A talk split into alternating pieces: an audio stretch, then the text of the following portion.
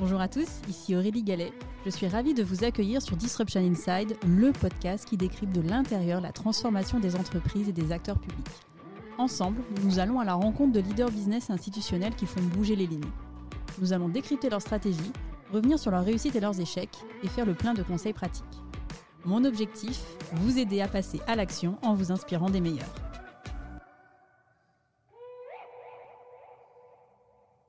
Bonjour à tous. Cette semaine, je vous invite à découvrir le témoignage de Benjamin Fiquet, directeur property et exploitation responsable chez ICAD. Benjamin est un ingénieur dans l'âme, technique qu'il met au service des enjeux environnementaux. Alors que le secteur immobilier et de la construction est responsable d'environ 40% des émissions de gaz à effet de serre, Benjamin s'est saisi de ce sujet chez ICAD dès 2015 en tant que directeur des transitions environnementales. Benjamin est également administrateur de la Smart Building Alliance et membre de plusieurs associations pour accompagner la transformation de la filière. Dans cet épisode, je vous emmène décrypter comment ICAD s'est saisi des enjeux autour de son impact environnemental et découvrir les initiatives portées par la filière pour se transformer. Bonjour Benjamin. Bonjour Aurélie. Merci de me recevoir Benjamin euh, aujourd'hui. Alors pour commencer cet épisode, est-ce que tu peux te présenter? Benjamin Fiquet, euh, j'agis chez ICAD dans la filière de l'immobilier depuis euh, près de 20 ans. Est-ce que tu peux nous en dire un petit peu plus sur ton parcours, Benjamin? Alors, je suis un ingénieur, tu l'as dit Aurélie, ingénieur art et métier de la Chalon 96 euh, pour les, connaisseurs. Euh, art et métier, j'ai été président des élèves, de l'union des, élèves. Et, je me rappelle à l'époque avoir déjà investi mon temps dans, une association, une première association qui s'est baptisée Du fer au savoir. C'est de l'époque de la main à la pâte et, du fer au savoir avait comme, comme idée, en jeu, de mettre les sciences et technologies au service euh, des, plus jeunes pour leur donner le goût des sciences et techniques. C'est un défi aujourd'hui. On signe encore des pétitions actuellement pour inciter euh, l'ensemble des autorités à maintenir les sciences et technologies au plus près de l'éducation et leur donner ce goût des sciences et techniques et du comprendre. C'est également des sujets de remédiation, c'est-à-dire comment des enfants de, 15 à 17 ans, des jeunes, par les sciences et techniques, le goût du faire, le goût du savoir, mettent en fait dans l'artisanat et le, goût d'apprendre et de, mettre leurs compétences et l'envie d'agir euh, avec leurs mains euh, en action. Comment cette expérience finalement a, structuré le, fil de ta carrière, le fil de ton parcours? Ben, Du faire au savoir, c'est effectivement qui, ce qui enclenche tout le reste. Après euh, donc les, arts et métiers, j'ai une spécialité en maintenance. Maintenant, ce que j'ai mis au service de, l'immobilier. Donc, comment finalement on entretient, comment on maintient en, performance optimale. Alors, c'est pas simplement euh, rétromobile, c'est pas la conservation du patrimoine qui m'intéresse. C'est pas euh, d'avoir un bâtiment euh, qu'on maintient dans ses conditions initiales, c'est de comment, de manière continue, on l'améliore au service de ses utilisateurs, au service de la performance de, de, l'occupation. Et euh, petit à petit, cette, euh, cette maintenance, je l'ai exercée à la fois dans différentes fonctions euh, qu'on leur reconnaît, mais qui sont des fonctions d'exploitant technique du patrimoine. J'ai tenu des caisses à outils et eu des équipes de maintenance et d'entretien technique pour comprendre, alors que mes camarades étaient plutôt dans le conseil et dans, moi je suis dans l'époque du conseil et du service, nous, à réparer des chaudières. Euh, donc des chaudières gaz et des chaudières fuel hein, il, y a, 20 ans. Et on en revient. Euh, ensuite, euh, dans des fonctions de, gestion, après avoir géré des parcs immobiliers à plat, c'est des quartiers d'affaires, hein, c'est des parcs de 80 hectares. je me suis occupé de tours à la défense, de tours donc plus, plus verticales en tant que syndic. Et oui, je suis fier d'avoir été syndic. C'est une profession qui n'est pas facile. Et c'est pour ça que je le dis. C'est-à-dire que je revendique euh, voilà, cette, fonction, je revendique cette fierté d'avoir été syndic d'un métier qui, qui est essentiel dans la ville, qui est essentiel pour ses habitants, mais qui euh, voilà, doit sans cesse se justifier, sans cesse recours, parce que c'est un métier qui gère des problèmes, qui gère des situations difficiles, qui a abusé d'une certaine manière aussi, qui en a conduit à en faire un métier euh, compliqué dans les assemblées générales interminables, qui par des jurisprudences abondantes, euh, euh, c'est devenu inextricable et autres. Et donc on doit aussi pouvoir inventer des modèles d'affaires, on y reviendra, qui permettent justement de, de rendre compte des services d'intérêt collectif, des services d'intérêt généraux, et c'est bien des services environnementaux, ces services d'intérêt collectif. Quels sont les grands enseignements que tu as tirés de ces expériences avant ton arrivée chez ICAD avant mon arrivée chez ICAD, c'est plutôt tout au long de, ma vie chez ICAD en tant qu'exploitant, plutôt que en tant que gestionnaire, en tant que syndic, en tant que direction de projet aussi. enseignement, c'est toujours l'équilibre. Un, équilibre en toute chose. Et j'en ai tiré une, à la fois deux idées, c'est-à-dire l'idée de, de, faire face, et faire face, ensuite je l'ai complété avec euh, des discussions avec Jean Jouzel, qui était faire face, mais surtout de manière essentielle, aller de l'avant. Toujours faire face dans l'adversité, euh, aux situations qu'on rencontre, mais toujours aussi aller de l'avant. Et l'autre point, c'est l'équilibre de, Simon Donc, un, philosophe des années 70, qui est toujours dans un triptyque essentiel de la science, la technologie, la nature, l'environnement et l'homme. Et finalement, comment on doit équilibrer tout cela, sinon on se retrouve dans des déséquilibres qui, euh, qui sont nocifs euh, soit pour la nature, soit pour l'homme. La technologie, elle s'en sort toujours pas mal en ce moment. Alors en janvier 2016, tu as pris le poste de directeur des transitions environnementales. Qu'est-ce qui t'a attiré dans ce poste? Ce qui m'a attiré, ben, c'est déjà mon, ma direction générale qui m'a attiré en disant on a besoin euh, d'un opérationnel, de quelqu'un qui a été sur le terrain, qui sait comment euh, de l'action au quotidien et comment on peut agir avec efficacité, euh, venir dans des fonctions plus support. Donc, euh, on a toujours des, directions opérationnelles fonctionnelles. Moi, j'ai migré, en j'avais une direction avec à peu près 80 personnes, et je me suis retrouvé tout seul en tant que fonction support, pas évident, mais tellement passionnant pour en fait matérialiser, modéliser une envie, une stratégie. Et euh, la direction des transitions environnementales, elle s'est construite. le premier élément, ça a été, j'ai pas voulu prendre le titre de directeur développement durable. Pourquoi? Euh, ah, Parce que développement durable, c'était une vision à 20 ans, 25 ans, ça ramenait aux accords Brundtland 87 euh, du, développement durable, aux objectifs développement durable, alors que je, sentais que dans l'entreprise, on était à un moment où on devait être dans l'action. Et le, rapport du GIEC, le deuxième rapport reçu aujourd'hui, nous y invite. Et j'ai convaincu mon directeur général et ma direction de dire on n'a pas besoin d'objectifs, on a besoin d'action, on a besoin de mouvement et d'agir. Et donc d'organiser les transitions et les transitions environnementales, elles sont multiples. Elles, sont multiples par les questions de ressources, de préservation des ressources, d'impact carbone, de biodiversité et autres. Et donc elles sont aussi au service de l'homme. Donc transition environnementale qui en 2015 et été iconoclaste comme, comme titre. Et quelles ont été vos priorités d'action en 2015 La priorité, elle était euh, déjà de matérialiser des nouveaux indicateurs d'impact. C'est-à-dire que instiller la culture de l'impact, c'est-à-dire comprendre, et ça, la culture de l'impact, je, le dois à Benoît Leguet, hein, qui siège au Haut Conseil pour le climat.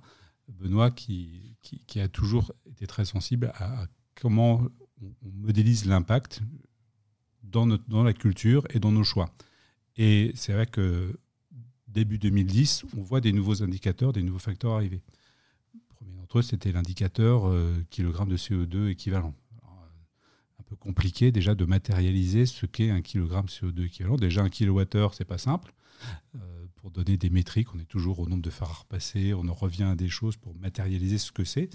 Mais de, commencer à, à, dire un kilogramme de CO2, dans l'immobilier, ce n'était pas simple. Et on a eu d'autres indicateurs, des indicateurs de biodiversité, de biotopes par surface, des indicateurs de ressources, de, tonnes et autres. Et, finalement, il, s'agit d'orchestrer ces nouveaux facteurs dans, euh, dans une information pour le matérialiser, matérialiser cet enjeu, et ensuite l'organiser dans un objectif, et d'un objectif en faire une trajectoire. Et euh, ça a été euh, l'enjeu initial, en fait, de, matérialiser euh, ces enjeux. On l'a fait, et c'est le travail qu'on a, qu'on a réalisé avec, avec Daphné Millet, dans une matrice de matérialité, dire matérialiser les enjeux pour l'entreprise, c'est-à-dire questionner ce qui est important pour nos parties prenantes externes, nos parties prenantes internes, pour retenir l'essentiel, et ensuite de l'essentiel, se donner un objectif commun, une ambition commune et partagée avec des indicateurs qui permettent de suivre et le tracer. C'est très, très mathématique, mais finalement, c'était euh, tout à fait nécessaire pour ce premier pas de l'information, de la formation des équipes de management qui précède la mobilisation et finalement l'engagement. Alors justement, comment est-ce que vous avez euh, associé les métiers du groupe ICAD dans ces réflexions? Alors, on a associé les métiers, mais à 360, on a associé nos actionnaires pour les informer, que le groupe Caisse des dépôts et Crédit Agricole, pour les informer de ce qu'on faisait, les informer des indicateurs retenus, de nos choix et de nos stratégies, informer euh, nos collaborateurs et les équipes de gouvernance, que chacun était à la fois responsable en responsabilité, mais aussi en capacité d'agir. Le terme anglais, on a l'empowerment. Moi, j'aime bien l'encapacitation. C'est l'encapacitation, elle, elle organise la montée en compétences et de quelle manière on donne la capacité à chacun d'agir au quotidien et la conviction que oui, on est chacun responsable à son poste d'une action possible qui peut avoir de l'impact. Et cela, on l'organise ensuite en confiance avec nos clients, de quelle manière avec eux on, organise et on restitue nos actions pour apporter à nos clients le, gage d'une mobilisation et le fait qu'ICAD finalement est un acteur pas simplement engagé, il est moteur, moteur d'une filière, moteur dans ses actions, dans ses convictions par l'action. Et c'est vrai qu'on tire beaucoup de notre motivation dans, l'action. Alors, est-ce que tu peux prendre du coup des exemples d'actions euh, qui ont été menées euh, euh, C'est vrai qu'on a, on a commencé à, créer les, premiers engagements. Ça a été pour nous la création de start-up et on a, on a contribué d'initiatives, hein, d'actions la création par exemple de Cycle Up, Cycle Up qui est cette plateforme dédiée au réemploi que qu'on a imaginé avec Sébastien Duprat et Sébastien qui avec euh, avec euh, une équipe de, collaborateurs en intrapreneurs s'est mis à penser que finalement une porte, une dalle de faux plancher, le réemploi n'était pas simplement quelque chose qui était emblématique ou qu'on pouvait honorer comme le pavillon de l'économie circulaire au pavillon national, mais quelque chose de de mainstream, de, courant, et qu'on devait pouvoir imaginer passer à l'échelle. Et Cycle Up a, visé justement à organiser cette plateforme, cette économie des plateformes, hein, qu'évoquait Benoît Parisé dans un, dans un podcast, comment la plateforme permet de passer à l'échelle et d'organiser et de recréer des filières professionnelles et des métiers qui sont à la fois qui développent de l'emploi local, qui développent de la valeur environnementale et de la valeur économique, en organisant les échanges de, matériaux à grande échelle. ça, ça a été euh, un, grand moment. Donc on a, investi, on a, on a investi euh, pas mal d'argent sur, sur Cycle Up. et c'est la conviction d'agir avec impact qui nous a motivés.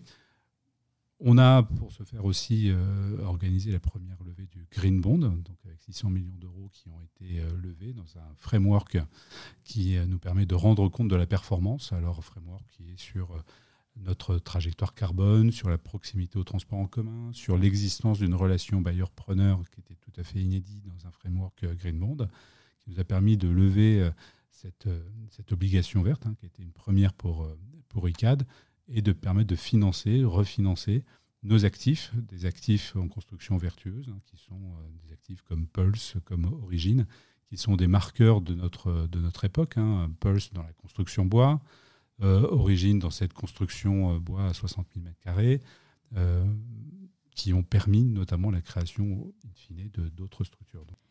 Tu disais tout à l'heure que euh, les, donc la notion d'impact était finalement très structurante dans, la manière dont tu appréhendais ton poste de directeur des transitions environnementales. Est-ce que ça veut dire que les indicateurs qui ont été définis sont devenus des indicateurs de performance des collaborateurs qui étaient du coup aussi honneurs euh, euh, bah, de la direction euh, d'ICAD sur, sur ces sujets? Oui, ils ont été. C'est tout à fait ça. C'est-à-dire qu'on leur donne tout à la fois une mesure de leur impact, mais les outils qui permettent de comprendre et finalement de faire des choix éclairés. C'est aussi développer des outils d'aide à la décision. C'est-à-dire quand la première fois, on prend un grand tableau Excel de l'ensemble du patrimoine, donc 500 lignes, 500 colonnes, on brasse tout ça, toutes les actions, on en développe une trajectoire. Mais l'idée derrière, c'est pas simplement de rendre compte d'une trajectoire, c'est d'apporter aux collaborateurs un outil qui leur permette d'avoir des choix éclairés sur des actions opérationnelles à mettre en œuvre. Euh, entre euh, une action de, performance environnementale, euh, des APE qu'on voit par, par dizaines, entre un choix ou un autre, lequel est le meilleur. Et on l'a décliné à la fois dans la phase aval d'exploitation du patrimoine, de remplacer un système A par un système B plus performant, mais en phase de construction. La combinatoire de, construction, elle est infinie. le choix des matériaux possibles, ce qu'on appelle l'intelligence constructive, de quelle manière je mets plutôt euh, des matériaux biosourcés, euh, bois, chanvre, à un endroit, plutôt qu'un béton, plutôt qu'un acier. Finalement, on a modélisé, c'est l'existence de la maquette BIM hein, qui, a été, qui a fait ses premiers pas euh, en 2015-2016. C'est tout à fait récent, alors que dans l'automobile, on a cela depuis des années de quelle manière on peut modéliser un bâtiment dans ses différentes briques et comment on peut faire un choix du matériau, du bon matériau au bon endroit. Et comment on associe ces matériaux en intelligence pour faire un bâtiment qui soit à la fois pérenne, mais in fine démontable. Été le choix de Pulse euh, également, c'est-à-dire ce matériau, ce bâtiment qui euh, a dès sa construction une notice de démontabilité et qui permet d'être euh, déconstruit à un moment donné pour réutiliser ces matériaux pour d'autres projets. Et c'est tout à fait nouveau. Et, c'est vrai que les, outils, les indicateurs et les outils qu'on a développés depuis 5 euh, à 10 ans maintenant permettent d'avoir des choix éclairés et de donner confiance à des collaborateurs ou à un management de faire confiance dans des choix et d'appuyer ces choix et de les argumenter. Dans quelle mesure est-ce que ces choix, c'est des choses qui sont possibles de faire à l'échelle? Parce que généralement, quand on parle bah, des matériaux euh, qui ont, on va dire, une, une, empreinte environnementale qui est moins forte, c'est aussi souvent des matériaux qui coûtent plus cher. Euh, donc, c'est des opérations qui sont moins rentables ou plus coûteuses. Euh, comment est-ce qu'aujourd'hui, vous arrivez finalement à faire des arbitrages entre dire bah, finalement, on préfère avoir des, bah, des bâtiments qui ont un impact environnemental, enfin, qui ont un moindre impact environnemental versus euh, des, bâtiments qui sont peut-être plus économiques euh, dans la construction et du coup plus rentables pour, euh, pour ICAD Il y a une part de conviction, d'une part. Tout ne se ramène pas au TRI ou au TRI immédiat sur l'économie d'énergie. C'est ce qu'on faisait jusqu'à présent. tout va bien, c'était très délicat au-delà de 11 ans. quand le prix du kilowattheure a passé les 1000 euros, on s'est empressé de faire des TRI rapides. Et c'était plus 11 ans, c'était dans l'année. Euh, la, mesure du prix du, carbone était un sujet euh, qui nous a animés, qui est encore en discussion et en réflexion. On n'a pas de prix directeur carbone, mais il permet en tout cas d'en prendre conscience. Et euh, on, l'a notamment, nous, matérialisé dans notre contribution climat qui vise à développer les puits carbone en France et de quelle manière, en fait, on donne une matérialité à l'euro, à la tonne de carbone séquestré. Et ça, ça nous permet d'avoir une métrique et l'autre métrique, c'est la, valeur verte, cette valeur verte que tout le monde recherche euh, encore, de, quelle manière ça crée un supplément de valeur ou un complément de valeur à un produit qui est plus durable. Et euh, on n'arrive pas totalement à, le mettre en équation euh, dans l'accélération de la commercialisation, l'accélération de, preneurs, utilisateurs qui vont l'utiliser avec plus de vertu, la, création de valeur au niveau économique pour l'entreprise. C'est pas totalement euh, réglé.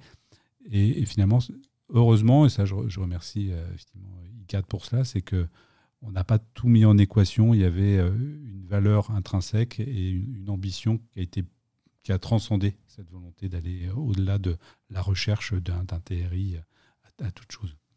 Sur, dans, votre secteur, finalement, il y a aussi beaucoup de relations avec des fournisseurs. Mm. Euh, comment cette ambition se matérialise dans les relations que vous avez avec vos fournisseurs? Alors, c'est l'ingénierie, c'est l'ingénierie concurrente. C'est-à-dire comment on travaille pas simplement à émettre un besoin et ensuite il est interprété et ensuite il est retranscrit et ensuite il est, euh, il est matérialisé. C'est comment on se met autour d'une table pour travailler ensemble dans des coopérations. Parce que quand on a une idée d'un bâtiment ou d'un projet, il se passe 4 à 5 ans avant qu'il arrive. on espère qu'au moment où il est livré, on n'est pas dans les technologies ou les techniques d'il y a 4 ou 5 ans. Et donc pour cela, il faut avoir adopté une logique d'ingénierie concurrente, c'est-à-dire comment celui qui trouve la solution, imagine la solution, peut déjà en faire part à celui qui souhaite la mettre en œuvre dès le départ, pour qu'au moment où le bâtiment est livré, il est dans les meilleures performances du moment. Et cette ingénierie concurrente, elle n'est pas évidente elle rompt avec la pratique de, l'immobilier traditionnel, qui est d'une maîtrise d'ouvrage, d'un programme vers un maître d'œuvre, vers une entreprise, vers un équipement, euh, ben, on le met en œuvre. Et, on arrive maintenant à coopérer, et cette coopération avec les fournisseurs, on l'a matérialisée dans des, partenariats, des partenariats de recherche, des partenariats avec des grands groupes. on partage des, raisons d'être qui sont communes, similaires, mais on a surtout partagé des raisons d'agir ensemble et en commun pour accélérer un certain nombre de, solutions qui, ont, qui, sont réelles et qui doivent justement passer à l'échelle pour être économiquement viables. Alors vous occupez à présent le poste de directeur property et exploitation responsable avant de parler finalement de, ce poste actuel, quel est le bilan que vous tirez euh, de votre, euh, expérience en tant que euh, directeur des transitions environnementales? Un, l'importance de poser un constat, de poser une réflexion, de développer une stratégie, en conscience de, la, capacité ensuite à les transmettre à des équipes opérationnelles pour la mettre en œuvre. Et, ça, ça a été important, parce qu'il a, fallu se poser, réfléchir à pas avoir euh, des indicateurs euh, trop importants. On en était là, on a plus de 90 engagements, ce qui devenait inaudible. Il a fallu rationaliser, faire des choix, renoncer, euh, aller à l'essentiel pour que les équipes ensuite, dans l'action, puissent avoir des outils qui leur permettent d'agir au quotidien. Donc ça, des, mener à bien un certain nombre de projets structurants dans des, euh, actions communes et des actions de place, hein, euh, que ce soit euh, HQE, enfin, des associations professionnelles ou autres, on y reviendra, mais aussi des insatisfactions.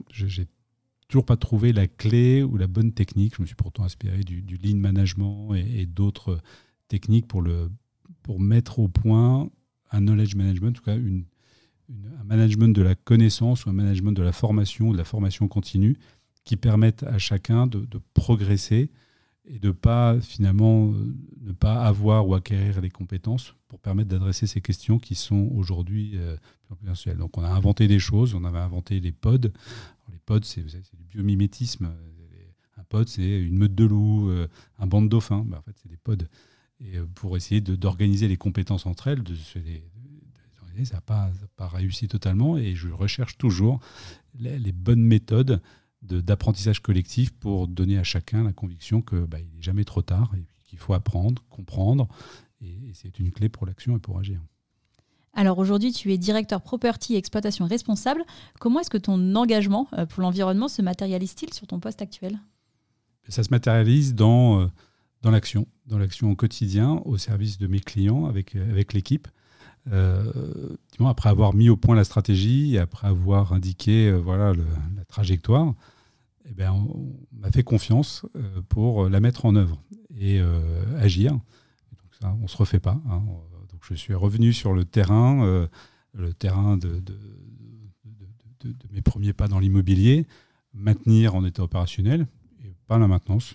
Peut-être la maintenance a toujours ce, biais de dire on maintient, on maintient, on conserve en l'état. Non, en fait, on ne maintient pas, on améliore, on améliore sans cesse. Donc ce ne serait pas de la maintenance. Il faut peut-être inventer un autre mot c'est-à-dire qu'on améliore, on met en œuvre un plan important de, l'ordre de 110 millions d'euros de travaux après les 50 millions qu'on a eu euh, dans la première phase 2015-2020. Alors on est à 2022-2026, à peu près 110 millions d'euros que l'on va investir, et c'est bien un investissement, dans des nouveaux outils, des nouveaux systèmes, des nouveaux dispositifs plus performants qui améliorent notre impact euh, avec un objectif de moins 60% euh, à horizon 2030 par rapport à 2019. C'est vertigineux mais c'est nécessaire. Et euh, on, souhaite en cela euh, avoir une action euh, locale à l'échelle d'ICAD, mais également permettre en fait, à toute une filière de pouvoir se coordonner, s'aligner dans une ambition et finalement pédaler, pédaler toujours plus vite et que le peloton nous suive. Et c'est bien, c'est pas être tout seul devant. C'est l'échapper, c'est bien, mais l'échappée est belle quand il y a le peloton qui est juste derrière et qui pédale aussi tous ensemble. Et c'est ce qu'on essaye de faire avec la filière.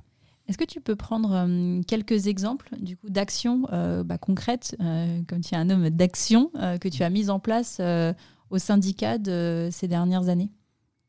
Alors on a, organisé différentes choses, c'est vrai. On a sur le plan de de la, gestion, on a développé un nouveau concept euh, avec, euh, avec l'étude Chevreux qui est l'éco-gestionnaire. C'était en fait de se dire à l'échelle d'un quartier, à l'échelle d'un autre bâtiment, les, services collectifs, la biodiversité, on a des parcs et jardins, on a des délaissés, on a des, des, espaces de mobilité quand le, syndic il n'en est pas responsable.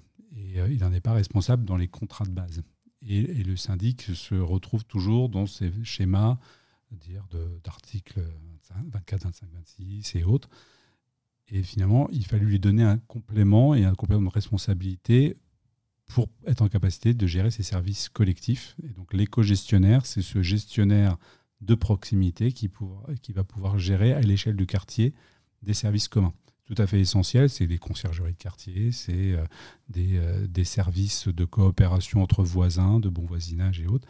Et l'éco-gestionnaire, il, il est intégré maintenant au plan climat de la ville de Paris, parce que quand on a des crises, des chocs euh, et, besoin de résilience. Cette résilience, elle ne se trouve pas à l'échelle de la ville, elle ne se, trouve pas à l'échelle du territoire, elle se trouve à l'échelle du quartier. C'est ce qu'on a vu même dans la période Covid. C'est-à-dire comment, à l'échelle du quartier, dans la ville du quart d'heure euh, qui est, aujourd'hui euh, développée, comment à l'échelle du quart d'heure, à l'échelle du quartier, on trouve les réponses de résilience et d'action commune pour pouvoir voilà, faire face aux pics et aux chocs et également euh, trouver l'ensemble des besoins. Donc c'est l'éco-gestionnaire qui a, été, qui a été développé. Et ça, du coup, juste l'éco-gestionnaire, si on s'arrête quelques minutes, euh, c'est quelque chose qui est déjà mis en place aujourd'hui de manière effective? Est-ce qu'il existe déjà des éco-gestionnaires euh, Au sein de mes équipes.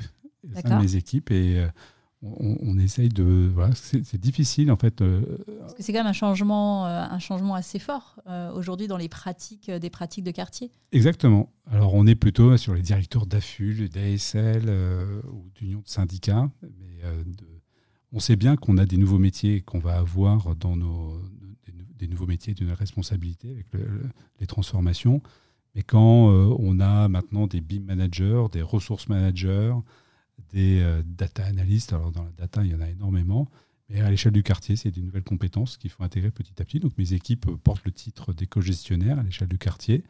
On, va on en a reparlé avec l'Université de la Ville de demain, euh, l'UVD, de quelle manière finalement on rend compte euh, à l'échelle de la ville l'existence de nouveaux métiers, de nouvelles fonctions, de nouvelles responsabilités nécessaires pour adresser les transitions et la transformation de notre société plus d'atténuation, plus d'adaptation, et cette adaptation, elle passe par, une adaptation de nos métiers. Donc ça en est une illustration, c'est pour ça que, que je la cite comme, euh, comme métier nouveau.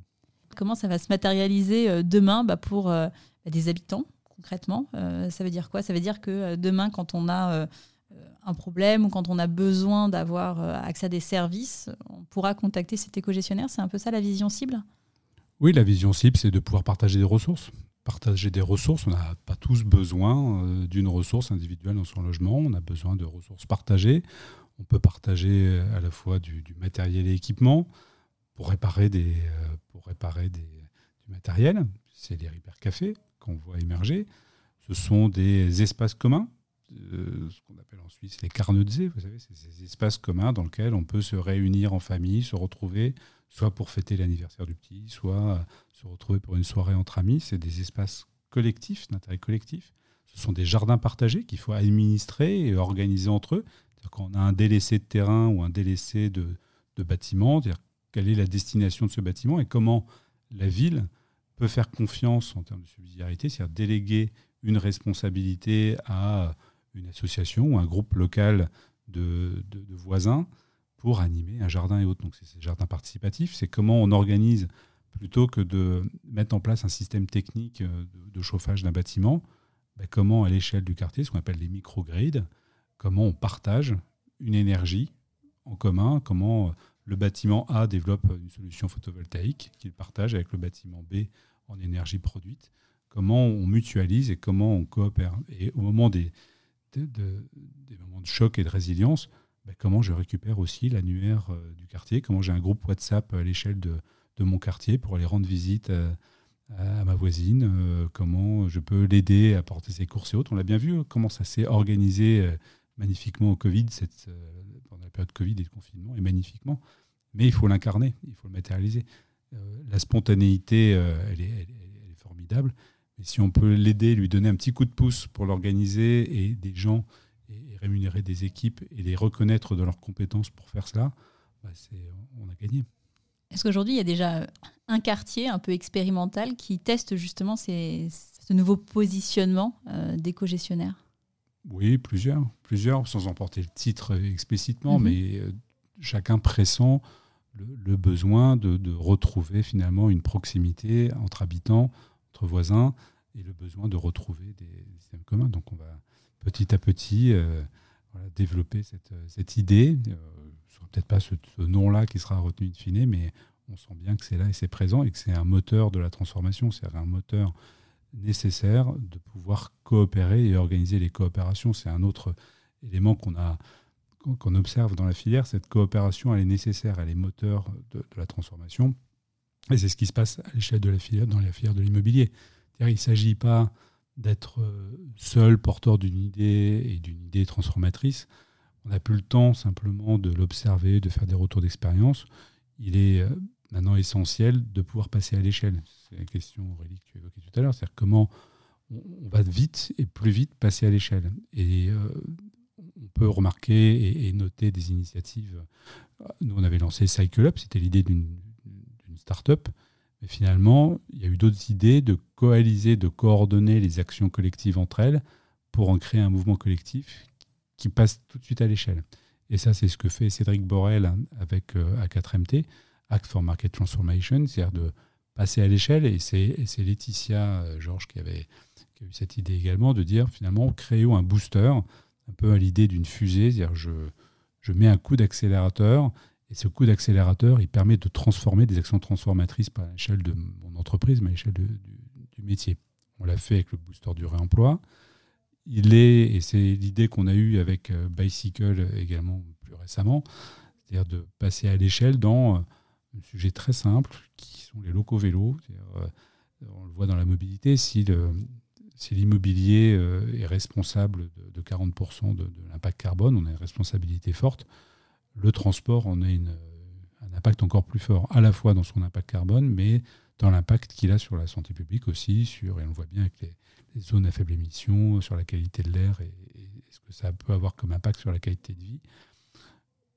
Ces espaces de mobilité douce, il y a eu énormément de moyens portés sur, et des crédits portés, euh, près de 500 millions d'euros, pour les collectivités locales qui ont dû chercher des ingénieurs déjà spécialistes en voirie pour créer des pistes cyclables sécurisées.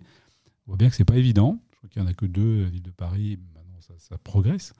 Euh, pour, avoir des pistes cyclables qui cohabitent avec euh, les voitures. Et on voit que ce n'est pas, pas gagné. C'est plutôt une confrontation qu'une cohabitation paisible aujourd'hui. Mais petit à petit, hein, euh, chacun va faire sa place et cohabiter.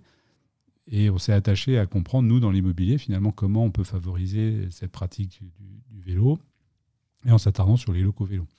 Et on s'aperçoit que vélos, c'est plutôt, euh, plutôt un mouroir à vélo, c'est plutôt pensé par des automobilistes à la base qui ne euh, comprennent pas que, voilà, euh, entre les poussettes, les, vélos pour enfants, les vélos pour adultes et autres, ben, il faut aussi que ça se manage, ça se travaille, ça se réfléchit dans ses accès. Ça ne se met pas au troisième sous-sol d'un bâtiment. Quand on a un vélo qui fait maintenant 20-25 kilos, il faut pouvoir le rendre accessible. Quand on a des, familles avec des long tails pour mettre les enfants derrière, des cargos et autres, il faut des locaux qui soient adaptés en sécurité. Et, donc c'est ce qu'on s'est attaché à faire avec, plutôt que de créer une start-up, ICAD a fait confiance dans une initiative de place pour partager notre manière de faire, notre ambition collective. Et c'est ce qu'on fait aujourd'hui au sein de la Bicycle Initiative, c'est tous ensemble pouvoir se mobiliser sur un sujet qui est très low-tech, très simple, c'est-à-dire comment on met à niveau des locaux vélos euh, pour euh, favoriser la pratique en confiance et autour de ces locaux vélos, développer des services, comment on rapprend le code de la route, il y a un code de la route spécial pour les vélos, comment on apporte des services qui contribuent à mieux s'équiper quand on fait du vélo. Euh, il n'y a pas de on, l'évoquait au préalable, hein, c'est qu'il n'y a pas de mauvais temps, il n'y a que mauvais équipement, comme ils disent en, Suède. Et c'est dans les pays du Nord où il fait le plus mauvais temps qu'il y a le plus de cyclistes. Chercher l'erreur. Donc il faut qu'on s'équipe, il faut bien qu'on s'équipe. Et on voit maintenant euh, plein de cafés vélos, plein de solutions qui apparaissent.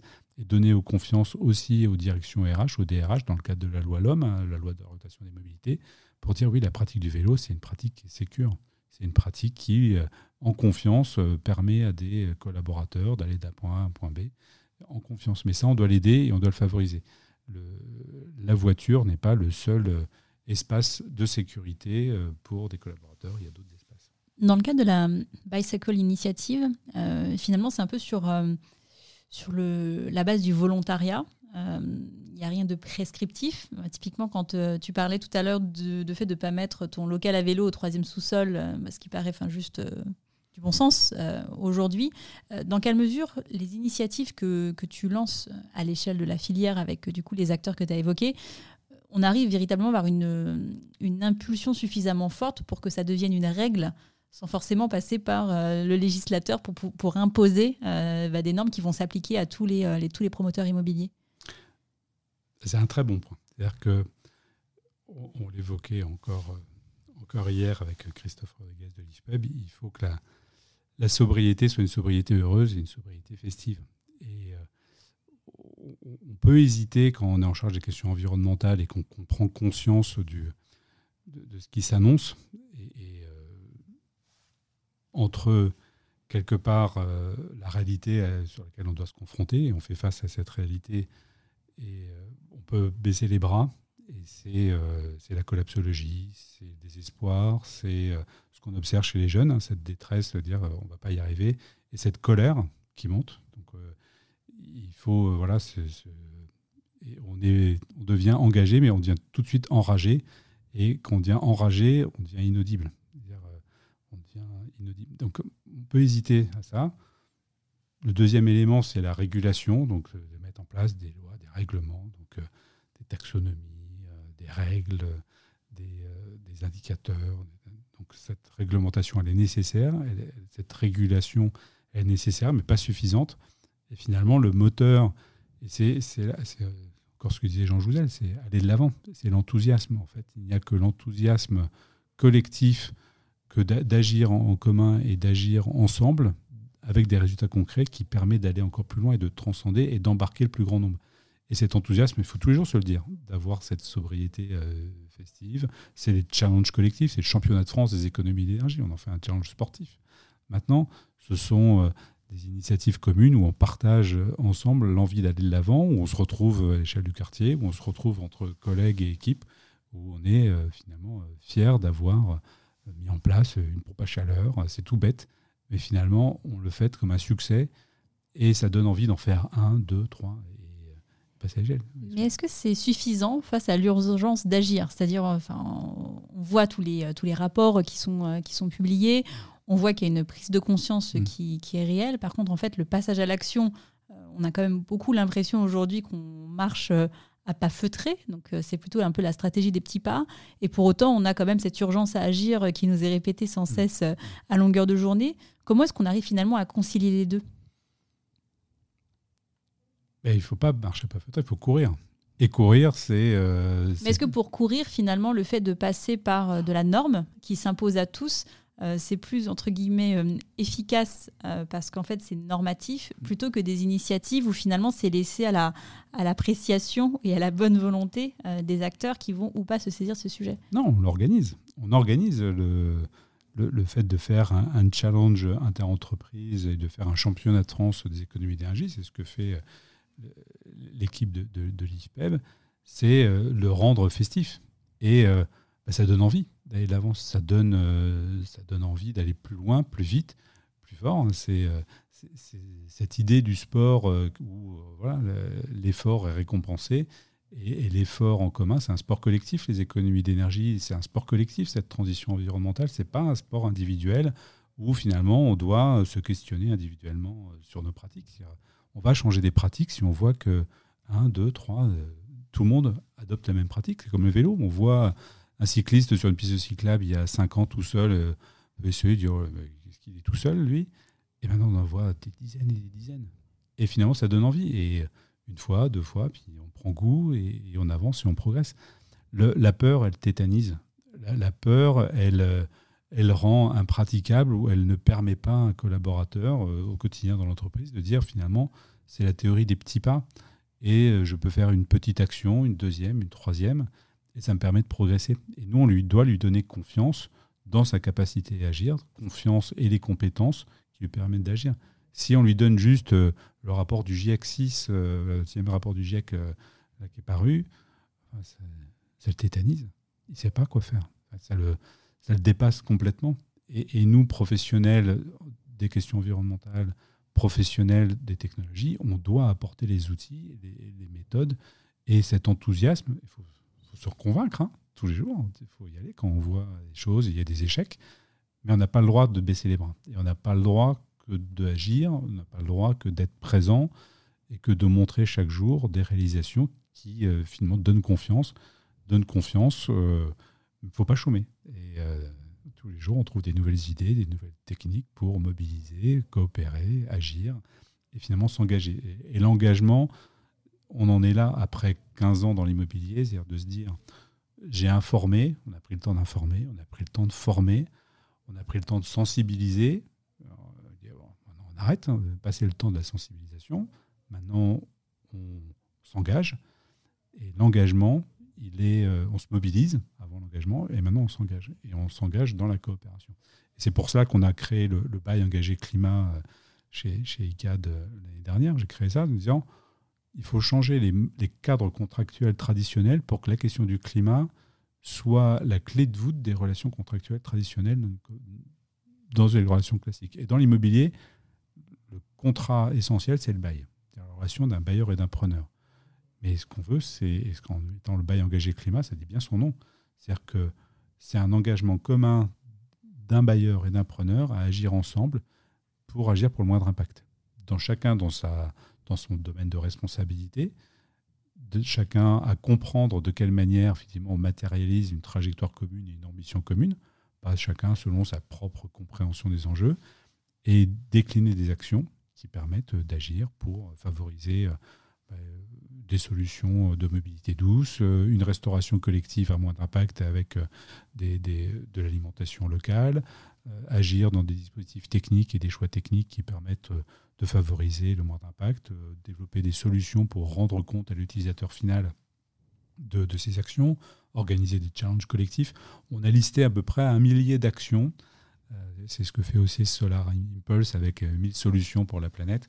On a à peu près 1000 actions qu'on a recensées depuis 10 ans qui permettent d'organiser des actions de, moindre impact et de, au service de l'homme et de l'environnement. Et donc ça, aujourd'hui, ce nouveau bail, mm. c'est quelque chose qui s'applique sur, tout, sur toutes les nouvelles constructions Oui, on propose bah, avec nos, clients, on, est, euh, on se donne des raisons d'agir d'ensemble et, ça fonctionne. Ça, ça, fonctionne, on ne peut pas le décréter, mm. on peut le suggérer et euh, ça prend du temps parce que finalement, on comprend aussi, euh, ce faisant, nous, en tant que propriétaires, bah, le métier de l'utilisateur on prend le temps de, se comprendre, on prend le temps d'avoir des indicateurs communs d'action, pas simplement les indicateurs du propriétaire, mais des indicateurs communs. Euh, prend le temps d'expliquer des méthodes. Euh, alors quand on a des grands groupes industriels qui sont euh, qui, signent le c'est plus voilà, il faut comprendre des cadres méthodologiques européens très compliqués, communs, market, locate, SBTI et autres. Tout de suite un jargon et on jargonne dans les expertises environnementales. Mais quand on a une TPE, PME qui veut juste agir, elle, au quotidien dans son métier, c'est des actions très concrètes, très simples. Et prendre le temps d'agir, le prendre le temps de l'écouter, c'est développer, nous, en tant que bailleurs, des solutions au service de nos utilisateurs qui permettent d'avoir le moindre impact et, de lui donner confiance. Et comment est-ce que tu suis les engagements qui ont été pris dans le cadre du bail, justement? Parce que l'enjeu, c'est ça. Enfin, tu peux très bien dans ton bail euh, écrire, euh, prendre, je sais pas, sur, tes, sur ta liste des 1000, 1000 engagements possibles, tu mm. peux en retenir 20. Euh, derrière, et comment est-ce que tu suis la mise en place effective de ces actions? Alors, on s'est inspiré de la Net Zero Initiative, mm-hmm. NZI, qui est un cadre qui permet, sur son pilier A, de mesurer ce qu'on appelle l'atténuation. Donc, on, a, on matérialise une trajectoire et on a un rationnel de, de, de progrès année, après année avec un tiers indépendant, euh, des équipes euh, de Carbone 4 qui nous aident et qui rendent compte finalement de ce progrès continu année après année, c'est l'atténuation. Le pilier B, qui est les émissions évitées, c'est euh, comment je mets en place des, indicateurs qui permettent de vérifier qu'il y a des actions qui se mettent en place. Donc c'est le nombre d'actions mises en place par an divisé par le nombre d'actions totales. C'est un indicateur de mouvement. C'est-à-dire ça montre que la dynamique elle est là, que la machine elle est en place et que ça continue à pédaler. Toujours mais logique de vélo. On voit qu'il aime bien le vélo. Ah tout ce qui est en cycle, j'aime bien. Les, analyses de cycle de vie, euh, cycle up. C'est ton côté ingénieur. Voilà, ça c'est. Euh, donc on vérifie que la machine est vivante. Et le pilier C, qui est au-delà de, de l'impact sur notre périmètre d'action possible, c'est comment je contribue au-delà du périmètre à développer des puits carbone en France et donc comment j'aide et je contribue au développement de ces puits carbone en France. C'est un peu un volet adaptation aussi qu'on peut avoir. Et donc on a investi euh, chez ICA depuis euh, quelques années près de 2,5 millions d'euros dans, le développement des puits carbone. C'est donc avec le label bas carbone qui a été développé et sorti en 2019, le label bas carbone qui vise à donner un cadre clair, transparent de développement des puits carbone en France. A été développé euh, par I4C avec, avec Benoît Leguet, qui aujourd'hui a une réalité. Donc développer des puits carbone, c'est du boisement, c'est du reboisement, c'est aider des forêts qui dépérissent avec les maladies de chancre euh, ou la calarose, qui, euh, ou aider des agriculteurs à changer de pratique agricole, la pratique du petit velage ou autre, ou aider, euh, par exemple, à développer le carbone bleu euh, et autres, et c'est des financements. Donc nous, on va pas acheter des crédits carbone, on va investir dans des projets qui permettent de séquestrer du carbone, c'est la métrique, qui permettent d'avoir des co-bénéfices, et on, on ne va pas investir dans des projets qui n'ont pas moins de 50% d'impact positif sur la biodiversité ou des co-bénéfices sociaux et autres. Et c'est le pilier C. Et d'aucuns peuvent dire c'est la compensation. Non, c'est une contribution. C'est notre contribution à l'effort euh, national à développer ces puits carbone, à développer des meilleures pratiques, à aider des forêts qui dépérissent, à aider des, des, systèmes à, à, devenir plus résilients et à s'adapter. Euh, donc le bail organise ces trois piliers-là, pilier A, pilier B, pilier C. Et on continue à développer notamment sur les, méthodes de calcul des émissions carbone évitées. En France, on a invité la, on est les grands inventeurs de la comptabilité euh, comptable, mais on a aussi inventé la comptabilité carbone. Euh, cette comptabilité, elle est, nécessaire et euh, on continue à l'instruire et la développer, notamment sur les émissions carbone évitées. Donc pilier A, pilier B, pilier C, au service de chaque pilier et le rapport du GIEC le rénonce aussi, c'est la nécessité d'adaptation. On a l'atténuation, l'adaptation. L'adaptation, elle va passer par des, des, investissements aussi importants, et pas l'adaptation simplement des techniques, mais l'adaptation des comportements. Alors, je disais en introduction, tu es membre de plusieurs associations, initiatives de la filière pour accélérer la prise en compte des enjeux environnementaux, euh, structurer des référentiels, des cadres, on en a beaucoup parlé, et impulser le changement des pratiques. Euh, toi, aujourd'hui, quel regard est-ce que tu portes sur euh, la prise en compte de ces enjeux par les acteurs du secteur? On se comprend enfin, c'est-à-dire qu'on a adopté un vocabulaire commun. Ce n'était pas évident. Quand un immeuble, on peut chacun avoir ses, son, son dictionnaire. Et finalement, on s'est tous accordés depuis dix ans sur un dictionnaire et un lexique commun et que chaque, dont chacun comprend la définition. Donc ça, c'est quand même. C'est un préalable euh, oui. indispensable pour euh, la suite. De se comprendre. Mm. Et donc, quand on a développé le référentiel, le cadre de référence commun avec la Smart Building Alliance et HQE, c'était en fait euh, un cadre commun de référence qui permet ensuite d'en développer un référentiel pour développer un bâtiment intelligent, mais qui soit pas simplement intelligent, qui soit intelligent, ça peut être euh, quelque chose d'assez défavorable, mais qui soit favorable à l'homme et à l'environnement. C'est pour ça qu'on l'a fait avec euh, l'association HQE, Haute Qualité Environnementale, pour en faire un bâtiment au service euh, de, de l'homme qui soit conscient et solidaire. Et ce cadre aussi, c'était le cadre essentiel pour se comprendre. Quand on a développé ensuite un, vocabulaire commun dans le cadre de, la SBA, on l'a fait aussi avec le label bas carbone, ce que j'évoquais, c'est se donner un, cadre commun de référence de soutien à une contribution climat. C'était essentiel. C'est ce qu'on développe aujourd'hui avec euh, d'autres associations sur la convergence numérique. C'est euh, comment au sein de l'immobilier, on a un, lexique commun, une ontologie commune qui permet de développer des cas d'usage et plus d'impact. C'est une bonne nouvelle que d'avoir ce, vocabulaire quand on parle d'atténuation, ça y est, tout le monde le comprend. Quand on parle d'adaptation, on commence à comprendre ce que c'est et on peut en fournir ensuite des catalogues de solutions, des catalogues de solutions qui peuvent adresser et soutenir le développement de, d'un écosystème de, makers, de ceux qui font et qui proposent des solutions au plus grand nombre. Et, et, et ça, ça procède d'une, déjà de bien se comprendre. Quels sont, toi, tes combats personnels dans les deux, trois prochaines années? Personnellement, c'est inscrire la coopération comme quelque chose qui soit incontournable comme facteur de succès et facteur de, de, la performance. Donc, le combat, c'est comment cette coopération, on l'accélère, comment elle permet de passer à l'échelle, comment elle permet de développer des solutions, comment elle permet euh, d'aller vite et encore plus vite face à cette urgence euh, climatique. Euh, cette coopération, elle permet aussi de prendre d'écouter et de, respecter bah, les choix, mais également que ce soit pas que ce soit admissible pour les sociétés. C'est ce qu'on voit sur les ce qu'on voit sur les gilets jaunes, c'est-à-dire que ce ne soit pas simplement une, sobriété contrainte et euh, qui soit euh, une, une, sobriété qui soit choisie. Et une sobriété choisie, c'est-à-dire qu'une une sobriété qui est pérenne et qui euh, parce que sinon on revient toujours à l'équilibre. Mais il faut que l'équilibre maintenant bascule vers une sobriété plus assumée, plus choisie, plus responsable, en conscience. donc ça va être important. On donne des, indicateurs à chacun et des calculettes euh, carbone à chacun. Donc on va s'attacher à cela. S'attacher à, également à ce que l'équilibre entre nature, technologie et homme soit assumé. C'est-à-dire qu'on a l'IT for Green, Green IT. Moi, je considère que la technologie, c'est on doit mobiliser, il faut en faire un grand serviteur, un serviteur pour l'homme et un grand serviteur pour l'environnement. Et donc, pour la maîtriser, il faut la comprendre et il faut qu'elle euh, la servir à notre besoin. Sinon, elle nous a servi.